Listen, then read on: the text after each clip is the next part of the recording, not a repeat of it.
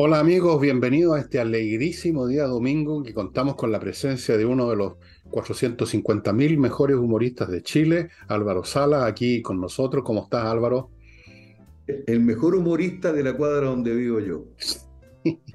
Por lejos. el mejor humorista de la pieza donde hago este programa. Amigos, amigas, em, a propósito del tema que vamos a tocar, se me ocurrió en este momento mismo que estoy aquí iniciando el programa con Álvaro me acordé de una película que ustedes quizás recuerden, se llamaba Primera Plana. Los actores eran Jack Lemmon y un actor cuyo nombre no recuerdo, un, tipo con cara malhumorada, pero era divertido. Hicieron varias películas juntos. Primera Plana era un diario en que Jack Lemmon hacía el papel del redactor estrella de ese diario, era el que escribía mejor. Y, bueno, ese era, era el tema. Hay otras películas en que los periodistas son los héroes eh, estos que descubrieron el escándalo de, Nixon, ¿te acuerdas? ¿Cómo se llama? El Gate, el no sé cuánto Gate, un par de periodistas que son reales. Entonces, esto fue una película en que trabajaba este narigón, ¿cómo se llama? Este actor muy narigón y chicoco. Em, bueno, en fin, no me acuerdo de nombre, yo soy malo con los nombres. Han habido bastantes películas en, esta, en la historia de Hollywood en que los héroes entre comillas, unos tipos transpirados corriendo, siempre metiendo las narices por todos lados, son periodistas. Yo en la práctica que he tenido en el periodismo radial, televisivo y de prensa, nunca conocí a esos héroes, Álvaro. ¿ah? Eh, lo de los transpirados sí, y a veces poco duchado también, pero héroe no.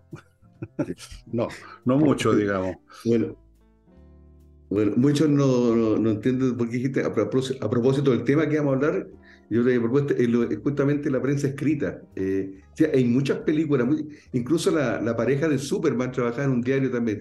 Siempre el diario, el diario ha estado presente en muchas películas famosas e importantes.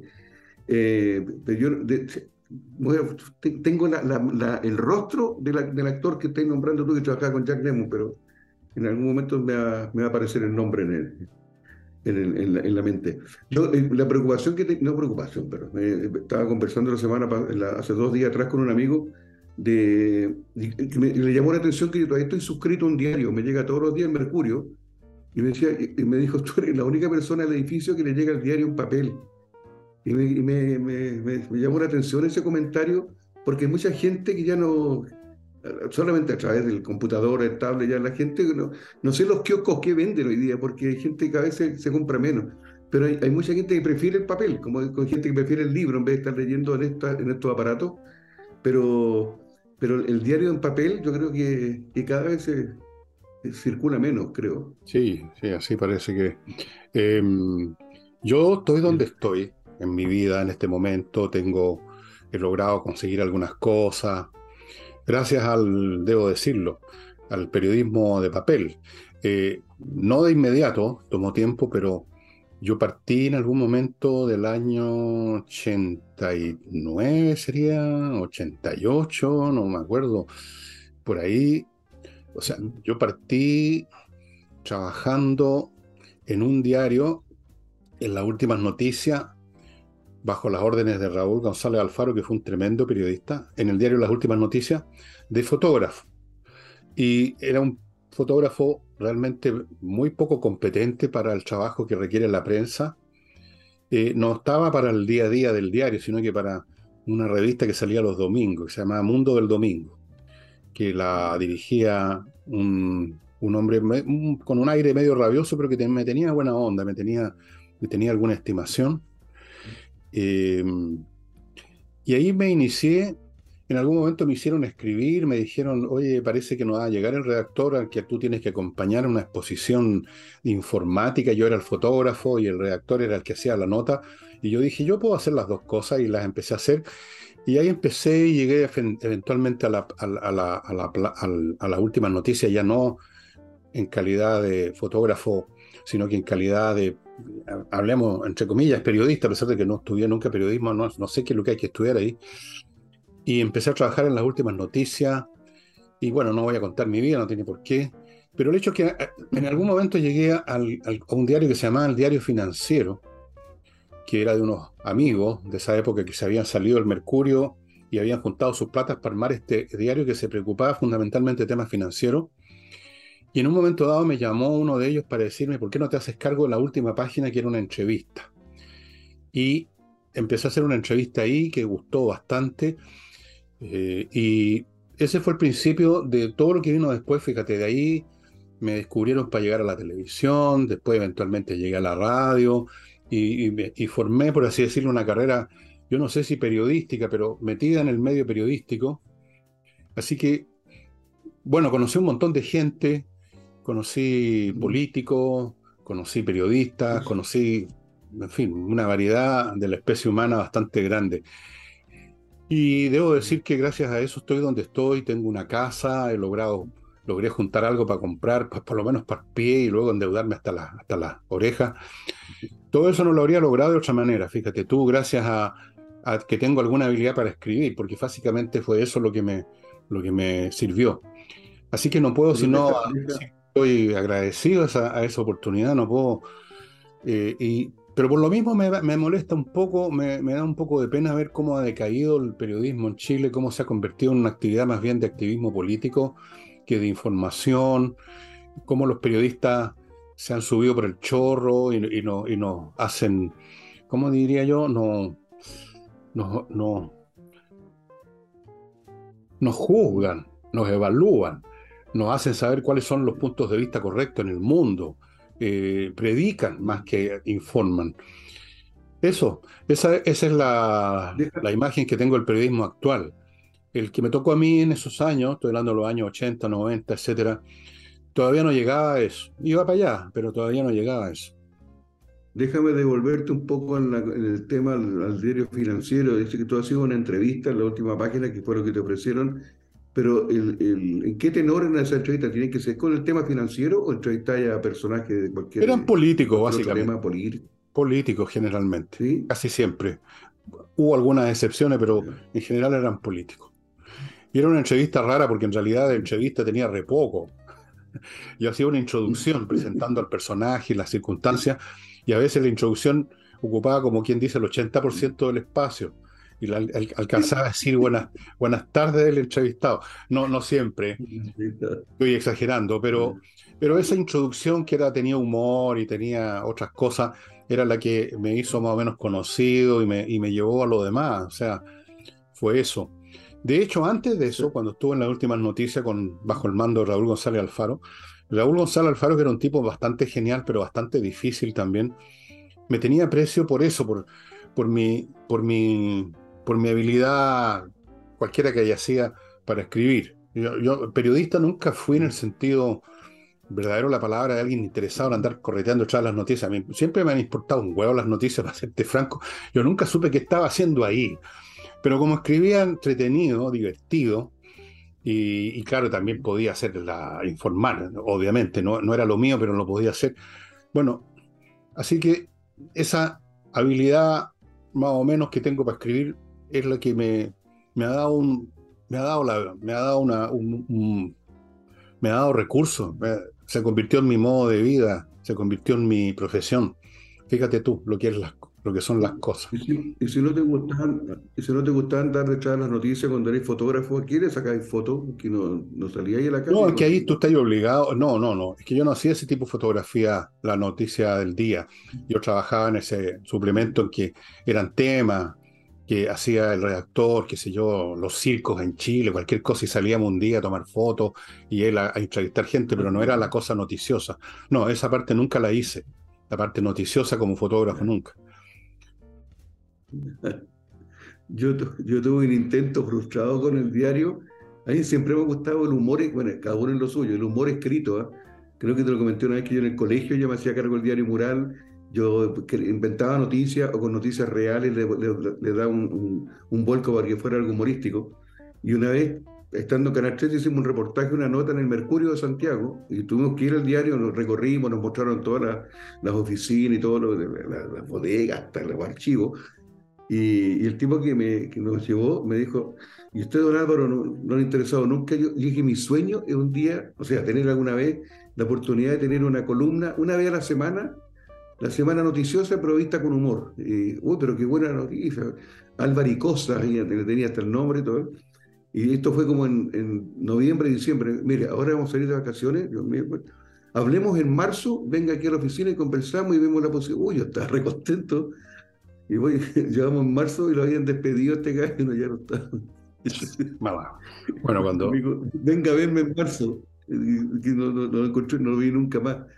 Eh, y todavía, y si alguien interesado en mi servicio, todavía me encantaría, te digo honestamente, tener una, el día sábado, el día domingo, tener una columna escrita en algún diario, haciendo un resumen, buscándole el lado humorístico a cosas que no tienen nada para la risa, eh, pero de la actualidad de lo que ha pasado la semana en Chile y el mundo.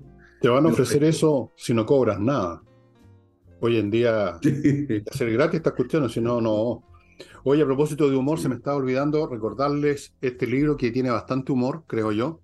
Matiné ver muy noche, que tiene que ver con el mundo del cine, o más bien dicho, la experiencia de ir al cine de las generaciones que vivimos en los 50, 60, 70, 80, qué sé yo, cuando el cine era súper importante, ahora ya no, dejó de serlo.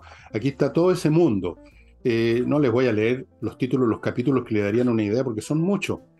Eh, se los recomiendo. Realmente es de los libros más entretenidos que he escrito. Está en elvillegas.cl slash tienda. Y a propósito de humor también, ¿cómo no les voy a recordar esto? Quino. Quevedo, esta, esta especie de número especial, como los que salían de Condorito, selecciones de Quevedo, este personaje que era un ciego muy cómico. Los dibujos son excelentes. La clase de dibujos que ya no se hacen, ¿ah? Ahora son todos unos animes japoneses con un ojo gigante y lloroso. ¿Estáis fijados? Una cosa espantosa. Y mm, volviendo al tema, eh, el cine ha hecho bastantes películas de periodistas que descubren la verdad. Por supuesto, siempre tiene que ser un héroe.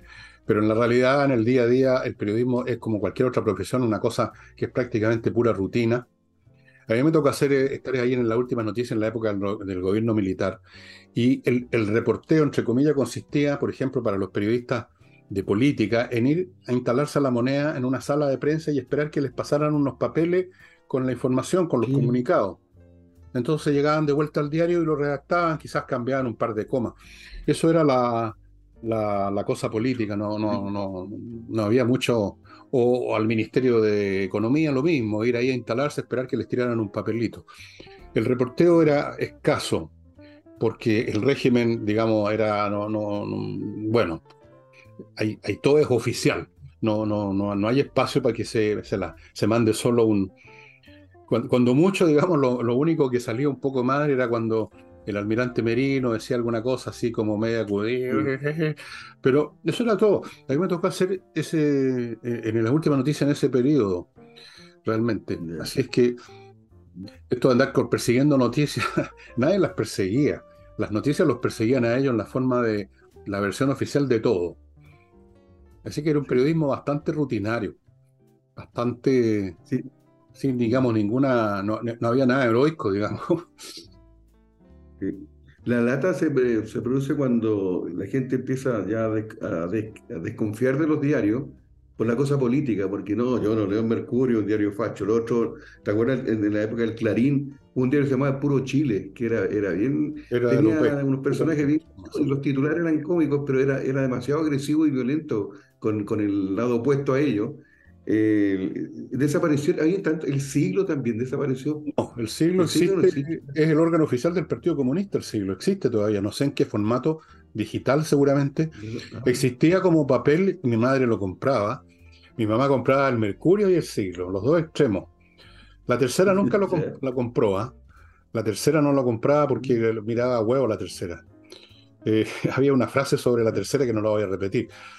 Así que era el Mercurio y el siglo. Esos eran los, los, diarios que llegaban el día domingo a mi casa. Recuerda que la, izquierda implantó la frase el mercurio miente en todas las marchas, el mercurio miente, el mercurio miente. Y cuando ya se politiza, donde entra la política se, se, pone todo tóxico, ¿para qué estamos con cosas? Así es. Entonces uno dice, ¿qué diario ves? ¿Qué canal ves? Eh, todo, estaba politizado. Ah, tú soy de este lado entonces, si veía el canal 13, si veía el otro, televisión, son... Pero ¿por qué tenemos que ver todo en política? De verdad, no. Yo leo el diario para estar informado y para, y, para saber qué está pasando, pero, pero no tiene ninguna otra intención más allá de que no quiero saber nada del lado opuesto, ¿no? yo, te, yo diría que para informarse no podéis leer la prensa hoy en día. Porque todo, todo, la prensa está, se ha convertido en vocero de alguna, de alguna postura, eh, incluyendo los llamados diarios de derecha, que de derecha tienen re poco. Yo no sé, la prensa es... Bueno, ahora está apareciendo otra forma, la gente se informa con YouTube, con los Twitter, con todas esas cosas, lo cual no es mejora, ¿ah? porque un tipo que escribe un Twitter no es más objetivo que un tipo que escribe una columna en un diario. Eh, puede que escriba peor nomás, incluso, incluso peor, pero no, no es más objetivo. Eh, es bien difícil informarse en el sentido clásico de que tú recibías, te decían pasó tal cosa sin mayores adjetivos ni calificaciones. Eso como que corresponde a un mundo que ya no existe, Álvaro. O sea, vivimos una época de postura, de agresión, de lucha política. Y en la lucha política, la verdad, una de las primeras víctimas. Tú quieres simplemente que tu bando gane como sea, si es necesario degollar a tu abuela, la de huella. No, la verdad que es la verdad. la, la verdad se construye, dicen algunos incluso. Entonces, eh, uno se mete en ese mundo y más que bien queda desinformado, queda envenenado. Eso es. Lo que pasa, lo que pasa es que uno dice, ¿a dónde me informo ahora? No hay que ser tan negativo, porque uno dice, este canal, no, este canal es de este, esta línea, este canal es de otra tendencia. Hay gente que muy bien, yo no veo televisión nacional, la televisión, los, canales locales, yo me informo por CNN y por y también están cuestionados las CNN y las cadenas internacionales, también totalmente. todos tienen su color, ¿sí? Mm, todos tienen. Oye, y, anoté algunos acá, eh, bueno, sacamos un poco los diarios.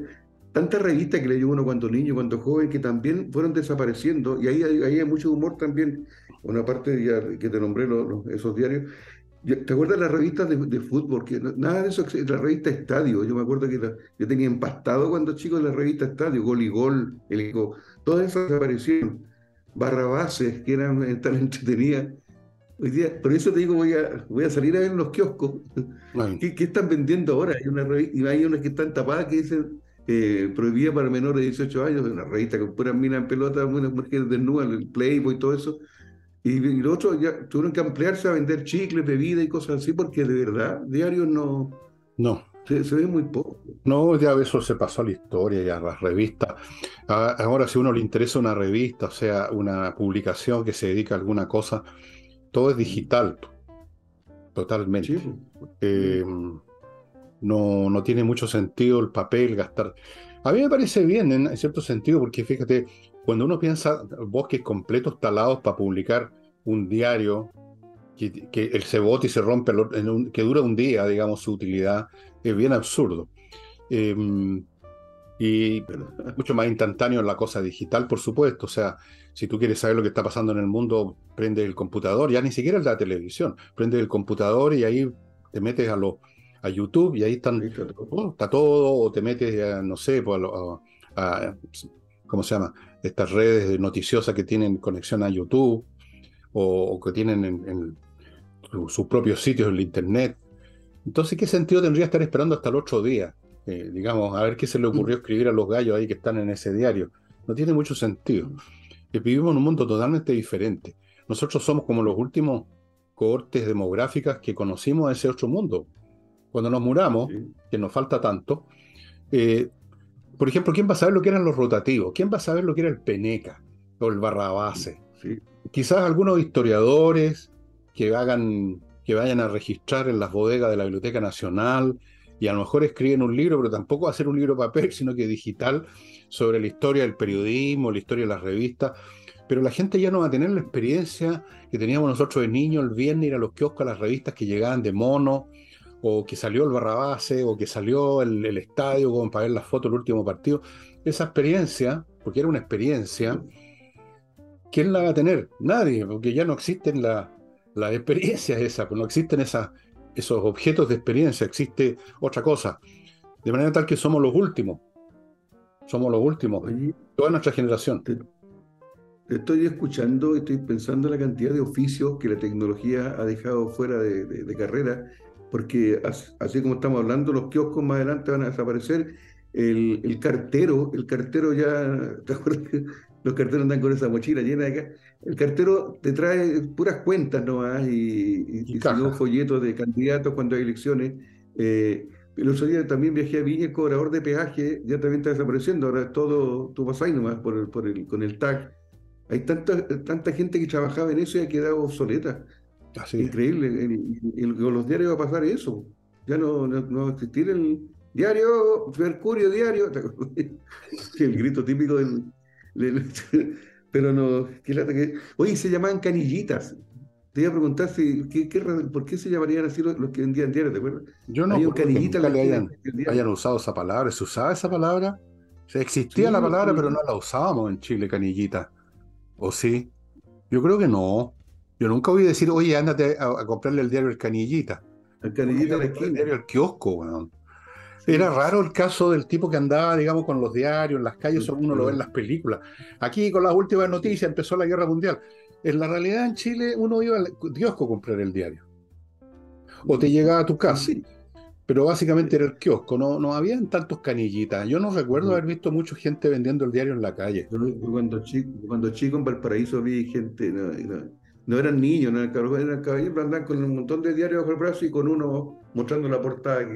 No, y la mostraban a media, para que no fuera ya a leer sin pagar. Eso es la cuestión siempre me pareció muy curioso. Dije yo, en, países un poco más inteligentes, el vendedor de diario te trata de atraer con el diario mostrándote la portada que está hecha precisamente para atraer la atención del público.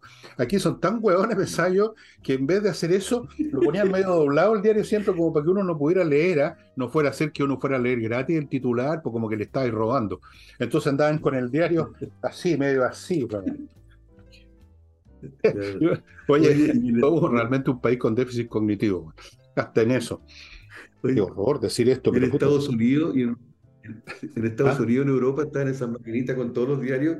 Y yo no podía creer la primera vez que vi que el tipo sacaba el diario y echaba la plata ahí mismo.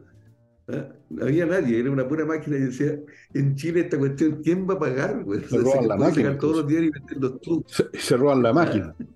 Y la rompen para sacarle las monedas, si es que hay alguna. Bueno, pero sí, es que es Chile, es Chile nomás, pero no tiene, es lo que es nomás, pues. en, algún momento creímos que íbamos a salir de eso, pero parece que estamos regresando, pero como por un tubo. Oye, y déjame ver el primer bloque, amigos, amigas de este programa, que por supuesto funciona en parte por esto, ¿no? Amigos, el Centro Médico y Psicológico Integral Avanzar es un lugar que es muy importante ahora que ustedes tengan en cuenta y que se contacten con ellos, porque el tema de la salud mental en Chile, como lo vemos de arriba para abajo, está bastante en primer plano. Hay muchos niños, sobre todo, que han tenido problemas por lo que ha pasado en los últimos años, que se perdieron contacto con sus amigos y qué sé yo, qué otras cosas están pasando con los cabros, yo no tengo idea, pero el hecho es que hay muchos casos de niños que entran en una espiral descendente de deterioro mental y terminan algunos, y lo voy a decir de frentón porque conozco casos en el suicidio. Yo no sé si tú conoces casos, yo conozco varios. Sí, y esto es por un problema que se empezó por acá arriba y siguió bajando y nadie se da cuenta. Hay que darse cuenta, pero a veces uno no se da. Entonces, si hay la más mínima sospecha, por último, por si acaso, el centro Avanzar, que tiene servicios de psiquiatría para adultos, psicología para todos los de edades, ahí entran los niños, evaluaciones, peritajes, etcétera, tanto en forma presencial como online. Amigos, Centro Integral avanzar. Hay una dirección que aparece aquí a mi derecha y naturalmente la dirección, hay un Instagram, creo, un teléfono ahí. Avanzar.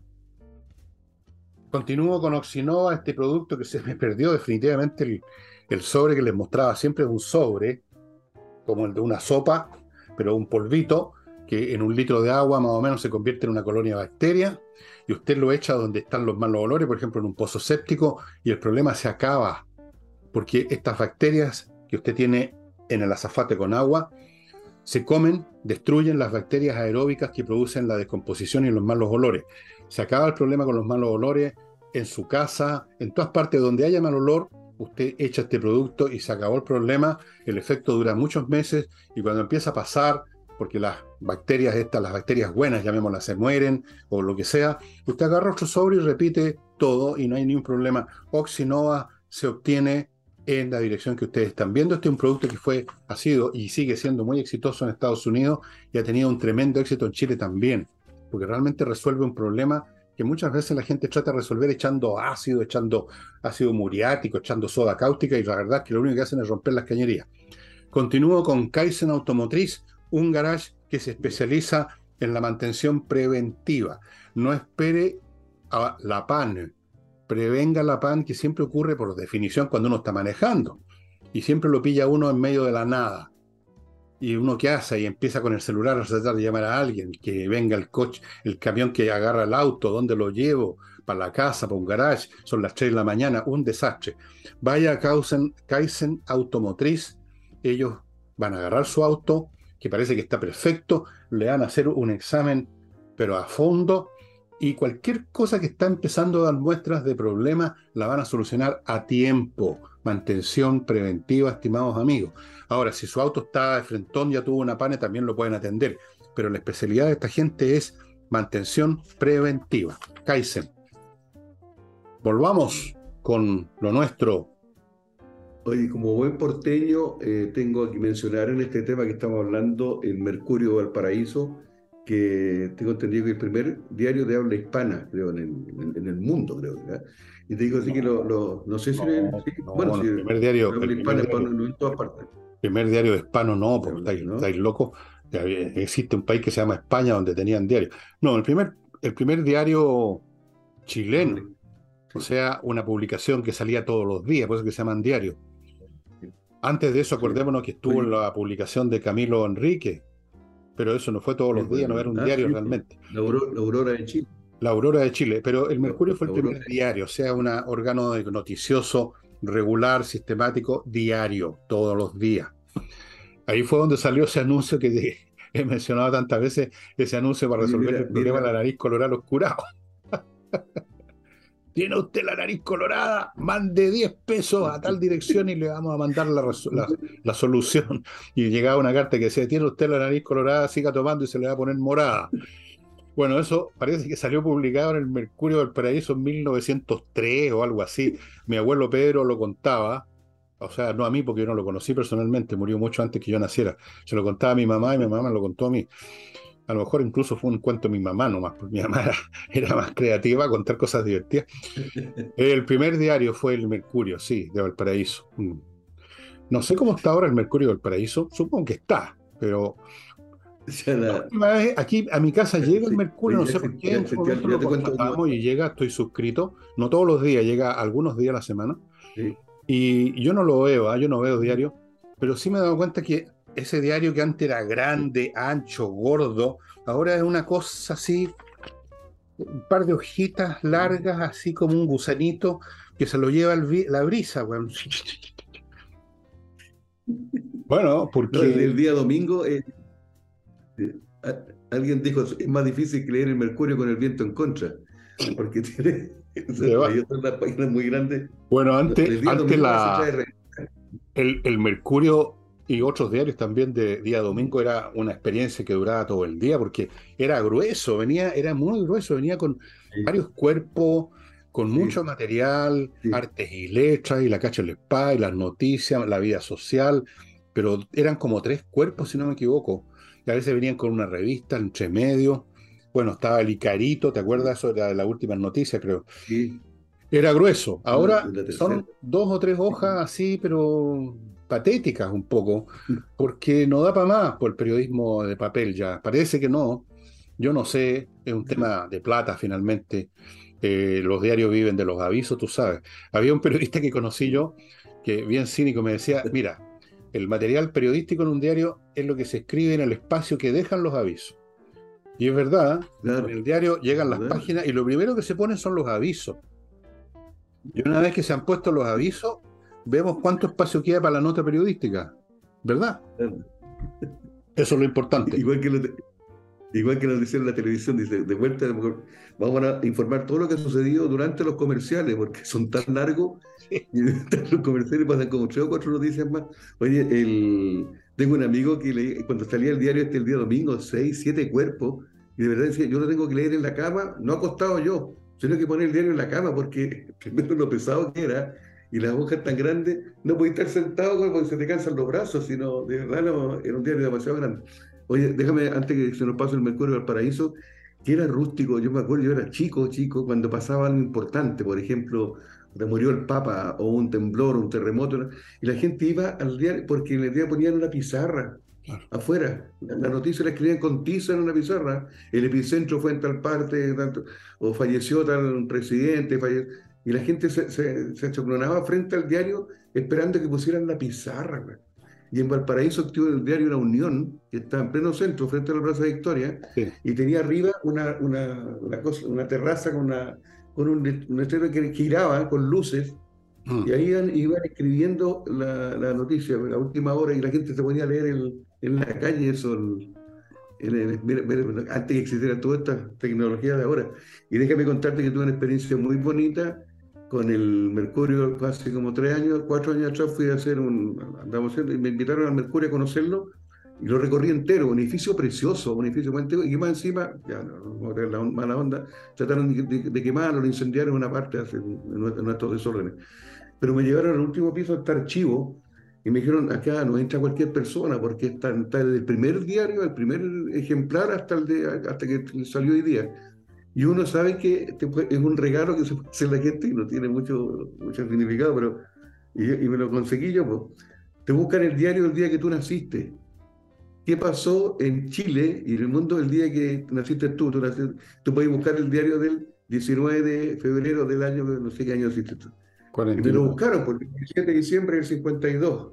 ¿Ves qué emoción? Dije, había un titular, ¿no? Nació Álvaro. Nació Álvaro Sala. Nació Álvaro. Dos palabras. Fue, niñito, fue niñito. No, no, no nació un día sábado. Espérate, déjame terminar. Nació un día sábado y lo, lo, leí, le saqué foto. Y Wander le ganó a Green Cross 2-1 el día que yo nací y en el estadio El Tranque de Viña del Mar. No sé por qué jugamos en el, actual Sausalito. Yo dije, pues el día que nací yo ganó Wander. Esto es una gran señal. Eso lo dice todo. ¿Ah? Oye, a propósito de titulares de diario, cuando yo trabajaba en las últimas noticias, en esa época estaba de, de director, no, no Raúl González, Raúl González lo tenían de subdirector, aunque era realmente el que hacía el diario. El director era otra persona, no me acuerdo el nombre para variar, era un personaje, un personaje potente, ¿ah? era una de esas personas eh, que tienen eh, desplante, que tienen que tenía mucha afición por el frasco también. Y, pero tenía una visión periodística impresionante. ¿ah? Él de repente se aparecía en el diario. Entonces en una mesa le ponían más o menos la maqueta de lo que iba a ser la, primera página, los titulares. Y yo parece que lo estoy viendo, ¿ah? echaba una mirada así, e inmediatamente captaba cómo tenía que eh, cómo tenía que ser el titular para ah. lograr lo que necesita un titular, que es atraer el interés de la gente para que compre el diario.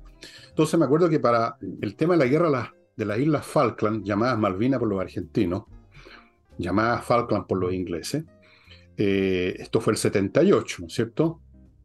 Claro, yo, ya estaba, yo ya estaba en, la, las últimas noticias. Y bueno, empieza esta guerra, con la, eh, los argentinos se meten en las islas, estas, las Malvinas, y en Inglaterra empiezan a prepararse, parece para ir a, rescatar, y recién, entiendes tú, la Margaret Thatcher se dirige al, al Parlamento británico y recién empiezan unos barcos de guerra a, repostar, qué sé yo, petróleo, las municiones, esto. O sea, muchas. Y llega, y llega este gallo, no, dice esta cuestión no. ¿Y sabes cómo tituló? Que fue, yo nunca me voy olvidado, zarpó la flota real.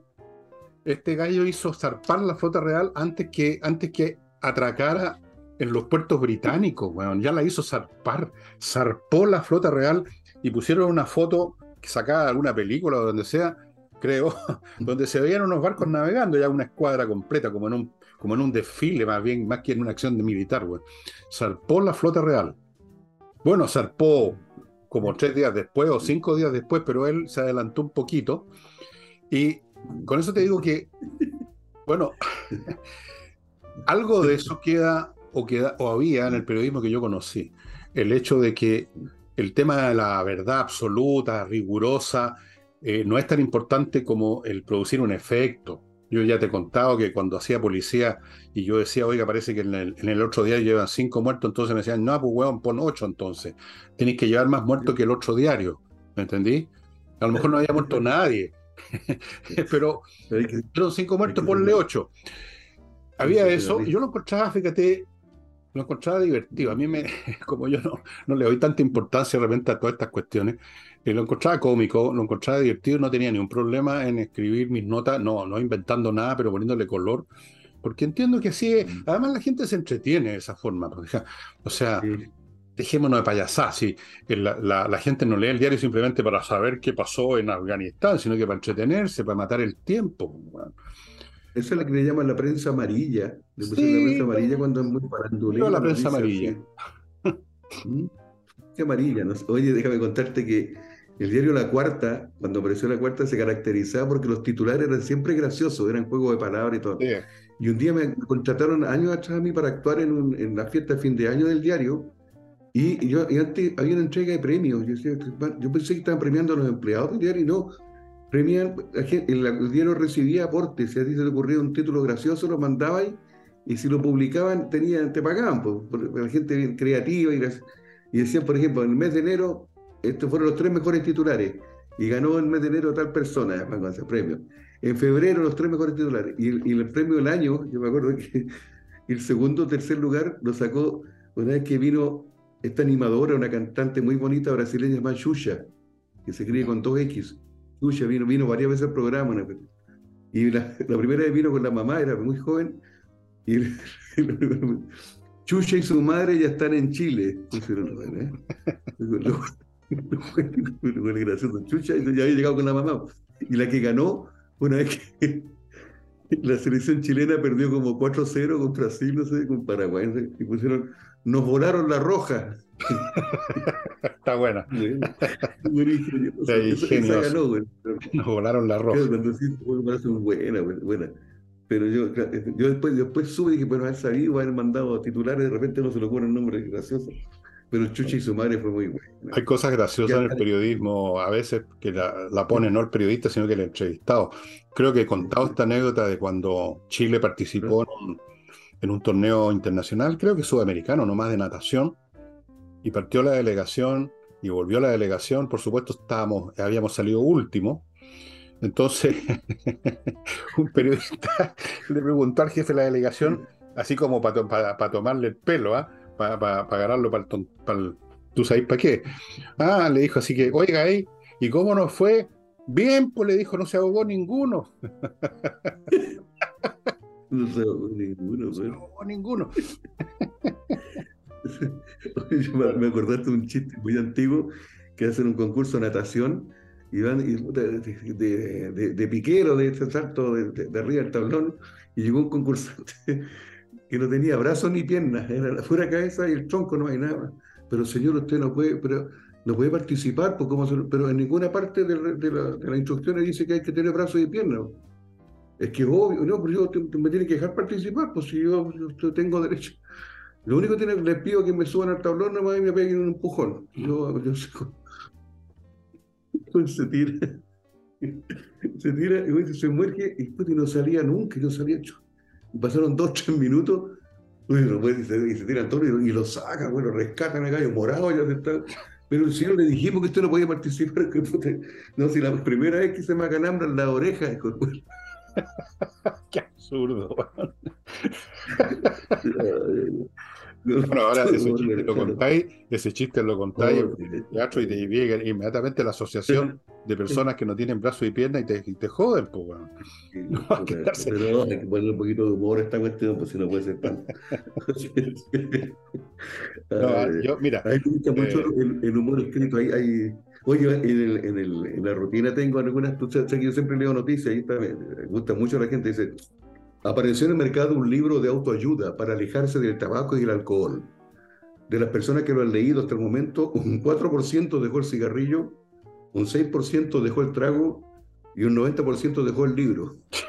claro. bueno, para el copete en este país, Oye, eh, bueno, yo conocí, como te contaba, gente muy en la última noticia conocí gente muy interesante, muy divertido algunos, Eh, lamentablemente casi todos están muertos. Raúl González Alfaro murió hace unos años. El, Sergio Marabolí, que era un tipo muy talentoso, lamentablemente supe que había muerto. Eh, Renecito Sigli. Estoy, estoy pensando en algunos nombres de gente muy, muy especial que tenían gracias y eran cómicos o hacían o, dejaban unas cremas muy grandes. Porque algunos de ellos, no voy a decir cuáles, eran muy amigos del frasco, ponte tú, y, y qué sé yo, a uno lo mandaron, por ejemplo, a cubrir un fusilamiento, uno de los pocos fusilamientos que ha habido en Chile de un delincuente. Y resulta que no llegó, el gallo se, se, curó ese día y no, y no, no llegó, y escribió una nota y resulta en que fusilaba al gallo, no lo habían fusilado. Mira, quedó una cagada pero gigantesca. Y eran, eran personajes que de repente desaparecían. Tú estabas escribiendo y de repente en la silla al lado no había nadie. Se habían ido a reponerse al, al, al bar de, por ahí, pues bueno, no entendí. Y en el centro de Santiago habían un montón de lugares que eran los lugares de, de, donde repostaban combustible los periodistas y se encontraban ahí todos ellos y eran famosos y eran divertidos. Eh, algunos no llegaban a su casa, llegaban en la mañana con la misma ropa el día anterior, transpirados, con, con, la cuestión aquí, con, con, el, con el membrete de la botella por acá, van a escribir. Pero había gallos con mucho talento y se las arreglaban, fíjate, para hacer un periodismo que yo considero desde el punto de vista así literario muy superior al que uno ve ahora de estos cabritos que han, estos cabritos pedantones que han pasado por escuela de periodismo, pero que son más fomes que chupar un, palo, weón, que no tienen gracia ninguna, pero muy arrogantes, que están siempre denunciando, son los, son los justicieros, ¿ah? están denunciando, denunciando las atrocidades, que dijo usted hizo un chiste con alguien que no tenía piernas, ¿cómo se le ocurre? Ese tipo de gallo. Eh, el mundo que yo conocí era un mundo medio semi-alcohólico, de repente, semi-parrandero, semi-putero, pero tenían talento. Yo tuve el gusto de conocer a varios de esos periodistas que tenían todos esos defectos, llamémoslo así, si es que son defectos, pero tenían talento. O sea, sabían escribir, sabían, sabían sacarle punta al lápiz, viejo. Y eso ya, ya no, ya no, yo creo que ya no. Yo no, no sé, pues a lo mejor hay alguno pasaste por dos temas que te puedo aportar con Valparaíso. No voy a nombrar el personaje, pues cercano a la familia, a mi familia. Toda su vida trabajó en el Mercurio, trabajaba de noche, después de que trabajaba en la diagramación, no sé Y siempre quedan desocupados como a las dos, dos y media de la mañana, máximo a las tres, pero llegaba todas las mañanas el otro día a las ocho y tenía convencida a la familia que trabajaba toda la noche, tan sacrificable. Y seguían todas las noches de juerga. Pues, y ahí estaban cerca del Neptuno, del Cinsano, ya eran, eran clientes y quizás también con chiquillos, lo pasaban súper bien. Y la, y la, familia, pobrecito, mi marido, que llega, puta, mira, a la hora que llega el trabajo, llega a acostarse muerto de sueño, dice que no le ofrecieron en el diario, por la edad que tenía, si querían cambiar el turno y trabajar de día. No, dijo ni cagando. Era un mundo muy era un mundo muy ¿Ah? bohemio el de ese periodismo de los 50, 60 y, seguramente de antes también. Y hay varios periodistas que llegaron a ser importantes cronistas. Bueno, Joaquín Eduardo Bello, el más grande de todos, quizás. Eh, ¿Cómo se llama este otro que tengo por aquí los libros? Aguántame un poquito. Sí, está en tu casa. Sí. Daniel de la Vega. Las crónicas de Daniel de la Vega. Y muchos más, muchos más. Era un periodismo, era un, un periodismo, fíjate, muy colorido. Eh, por supuesto se ha exagerado eso porque siempre la leyenda le pone más color, pero yo conocí personalmente a personajes que tenían interés humano. Eh, no, no esta, esto, estos seres deslavados y arrogantones que vienen a darte lecciones de política y que, te, y que y andan, andan crucificando, que andan, o que se dedican a destruir personas por, una, por, por plata o por, o por adherencia ideológica, como tú y yo sabemos.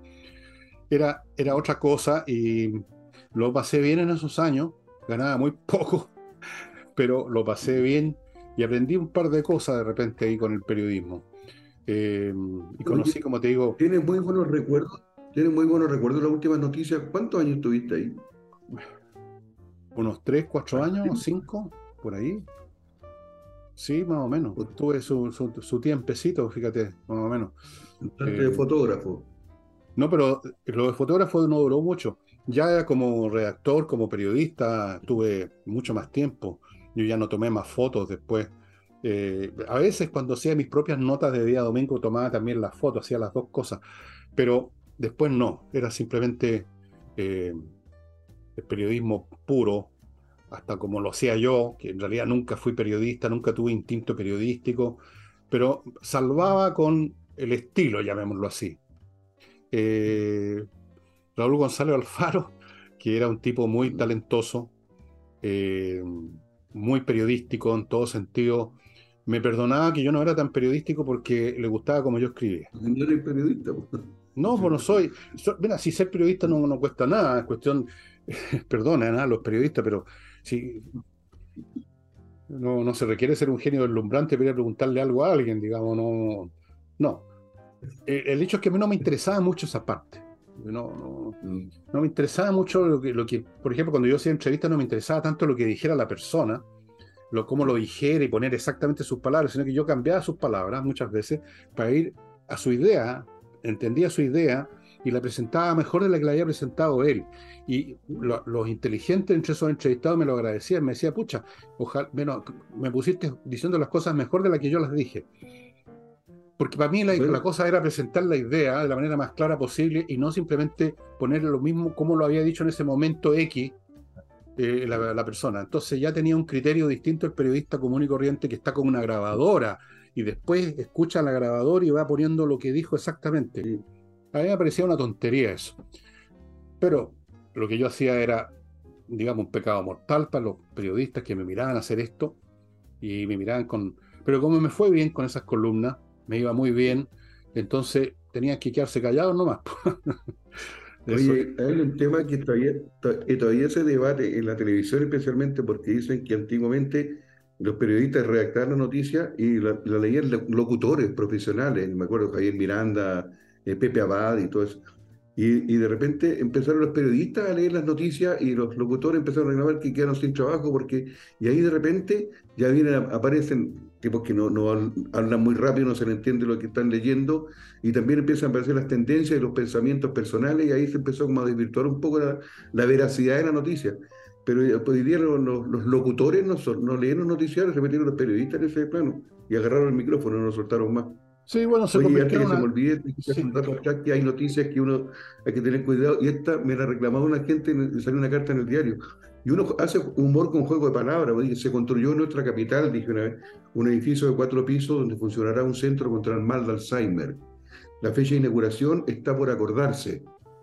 Era un, humor sutil, está por acordarse, puede salir una carta en el diario, cómo se nota que el señor Sala no tiene nadie en la familia con este sí, nos faltan, los, nos faltan los hueones en este país. Nos faltan los tontos graves, nos faltan los, oye, pero ¿cómo se le ocurre decir eso? A mí me ha pasado con algunos comentarios que llegan de mis programas, el tonto grave, que en primer lugar entendió mal lo que uno dijo, y, y luego hacer un comentario estúpido, además, o sea, hueones al cuadrado, para decirlo en, en otras palabras. Voy a mi segundo y último bloque comercial, amigos. Atención, atención, señoras y señores que manejan empresas de cualquier calibre, grande, mediano, pequeño. Si usted necesita un abogado de confianza para la gestión de sus negocios, para resolver problemas jurídicos, sus negocios, Boyce y Asociados están a su disposición. Boyce y Asociados es un bufete de abogados dirigido por Henry Boyce, que es un tipo bien conocido en el, en el mundo de las leyes, eh, un abogado experto. Él personalmente contesta las preguntas que le hagan en, en, la, en, Internet porque él participa en redes sociales, tiene una página web, es un buffet que se especializa en temas de empresas, medianas, pequeñas o grandes, boys y asociados, bastante conocido. Continúo con Be-Light, este producto que, bueno, no sé dónde cresta lo dejé ahora, lo estaba usando en otra parte de la casa. Este vaporizador con este líquido Be-Light, así se llama, basado en la electrólisis del agua que destruye las bacterias, los gérmenes, los virus, y usted puede usarlo así encima suyo y no pasa nada. Es completamente inocuo para las personas, para los animales, pero es destructivo para los virus y las bacterias. Esto facilita mucho el uso porque uno no tiene que estar arrancando después que vaporizó en una pieza y salir arrancando antes que uno se desintegre, como los vampiros que arrancan de la luz del día. No, mm. usted lo puede echar encima suyo, yo me lo he echado en la cara aquí algunas veces, no pasa nada. Perfecto. Amigos, hay que tener estos productos ahora todo el tiempo porque las epidemias eh, van a ser cada vez más frecuentes por cómo está constituido nuestro planeta en este momento. Be Light.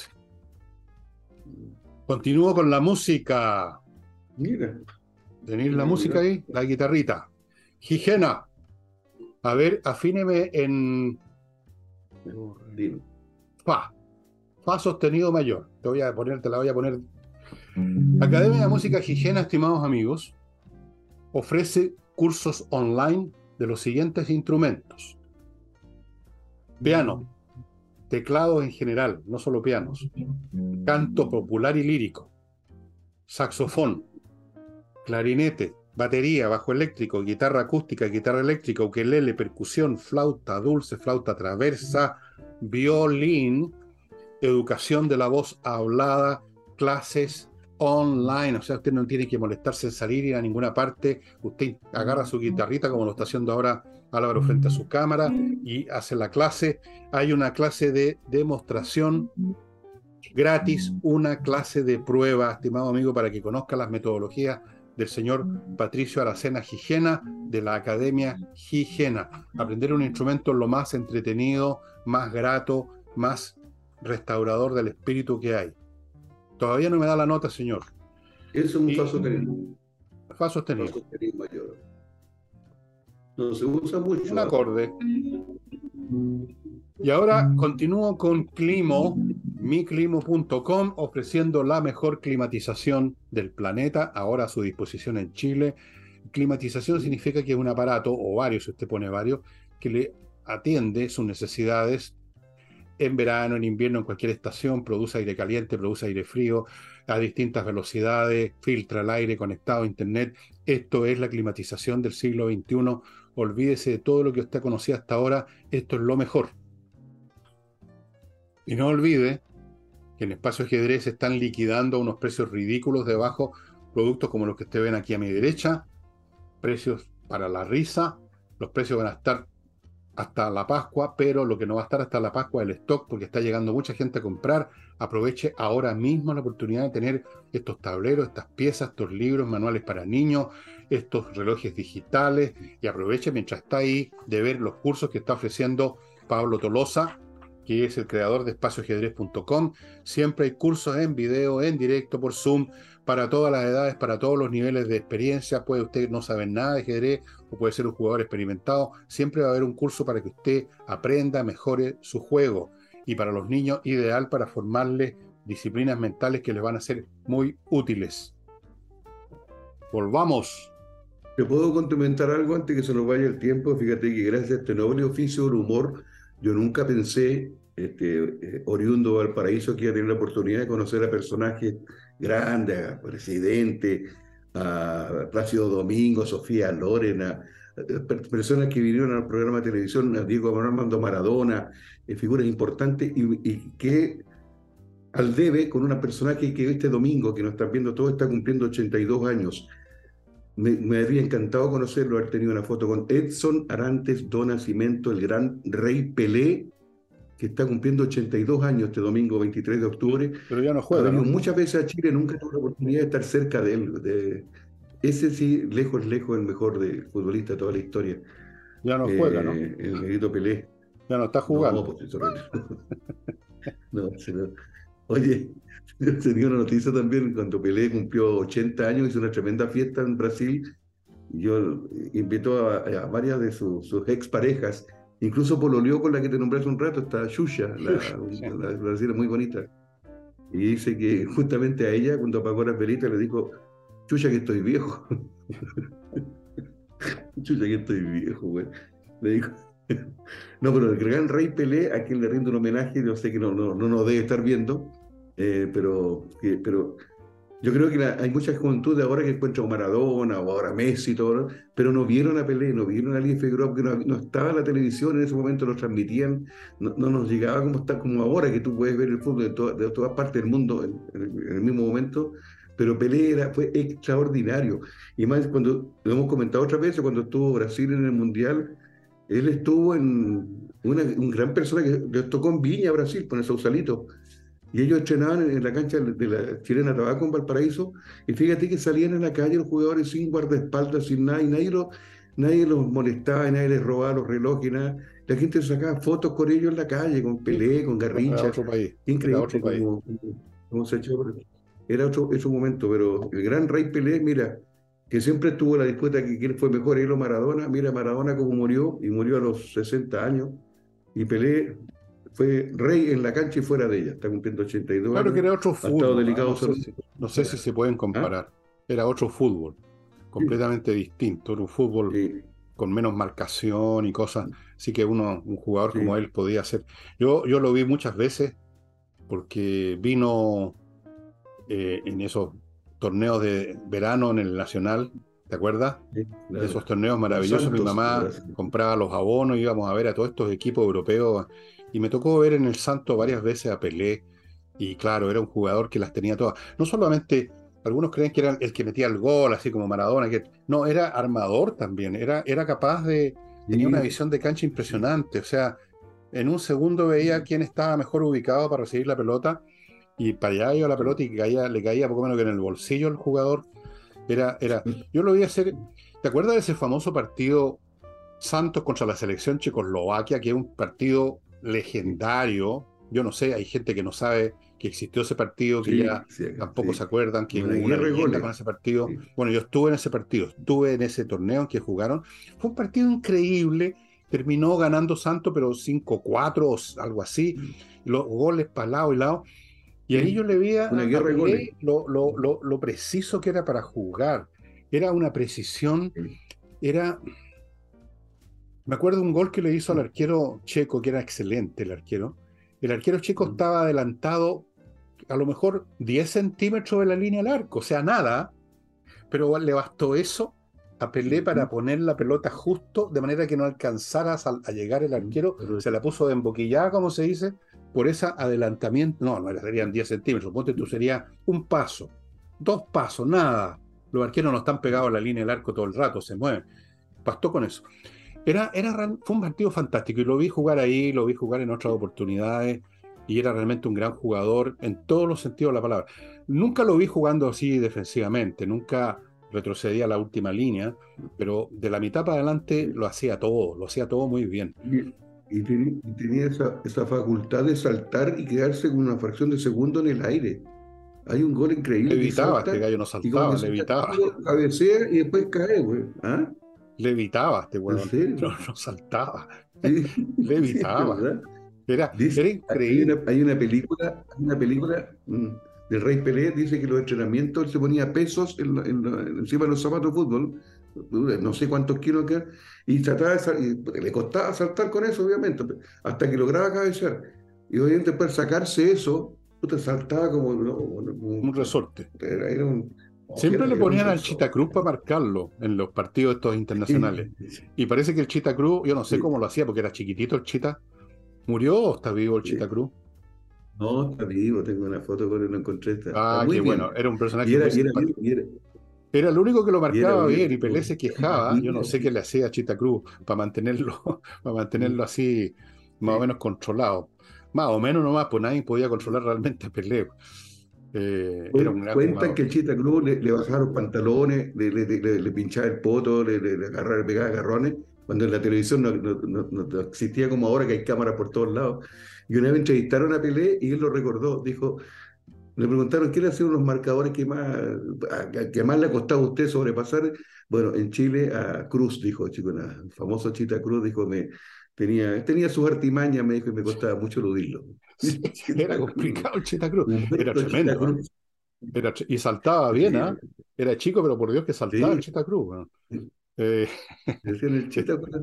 esto me lleva, me, lleva a recordar, a jugadores así que eran expertos en el arte de, de, faulear, porque Chita Cruz seguramente hacía artimaña, como dices tú, para parar al. En el Everton, ¿tú te acuerdas del chico Mito Martínez, que murió el año antepasado, me parece? Gran jugador, y era, era de esos artistas del faulo. O sea, tú no notabas que iba corriendo un gallo al lado de él y de repente el gallo se desplomaba muerto al suelo. Y tú, ¿pero qué le hizo? No sé qué le hacía, El gallo caía lo tenían que sacar en ambulancia. No, era increíble. por eso que mi primo Eduardo, que ojalá esté viendo el programa, le decía cirujano Martínez, porque los operaba, decía él. Le hacía una operación, pero... bueno, y en cambio hay otros jugadores que son súper vistosos cuando faulean, pues, o sea, ya son descarados. Les falta entrar a la cancha con un, con un, con un, con un eh, delantal de carnicero, digamos, poco menos. Son, son, y lo, peor es que ahora, ahora, existen, ahora existen muchos los que simulan foul y se tiran al suelo como, y le pegan a patar las canillas y se tapan la cara, así como que le pegaron un combo en los hijos. Son, no, para engañar al árbitro, existe mucho eso también para hacer tiempo y todo. Pero el gran Elías Figueroa también, el mejor jugador del fútbol chileno, siempre como era alto y, jugaba con los brazos así, también tenía habilidad para pegar codazos y no, lo pillara nunca. Pero de repente, de repente el delantero caía saco tapa, y Elías Figueroa, yo no, no, lo he tocado. Siempre hacen así los jugadores, ¿ah? Bueno, Acaban de meterle una cuchilla a un gallo y hacen, no, yo soy inocente. nada que ver. Nada que ver. Bueno, amigos, se acabó el programa, hemos llegado al final. Son las dos, un minuto. Este programa dura una hora y bueno, para mañana, no, pues mañana lunes estoy solo y para ayer sábado, porque todavía no grababa el programa el sábado, eh, grabando este programa el viernes que sale el domingo. Y más ratito voy a grabar el programa del sábado. Para ayer sábado, entonces, les tengo un tema que les va a interesar, que son las aristocracias. Que son, como son las aristocracias que han existido históricamente en distintos momentos de la vida de la humanidad, en qué se distinguen, de dónde vienen, sirven para algo o no, etcétera. Y eso sería todo, estimado amigo. Nos estamos viendo entonces todos los días. Sí, no hay manera de. Estar enredado con las grabaciones y entonces son tan enredadas las grabaciones, entonces nos vemos anteayer. Sí, eso, exactamente. Ya, chao, chao.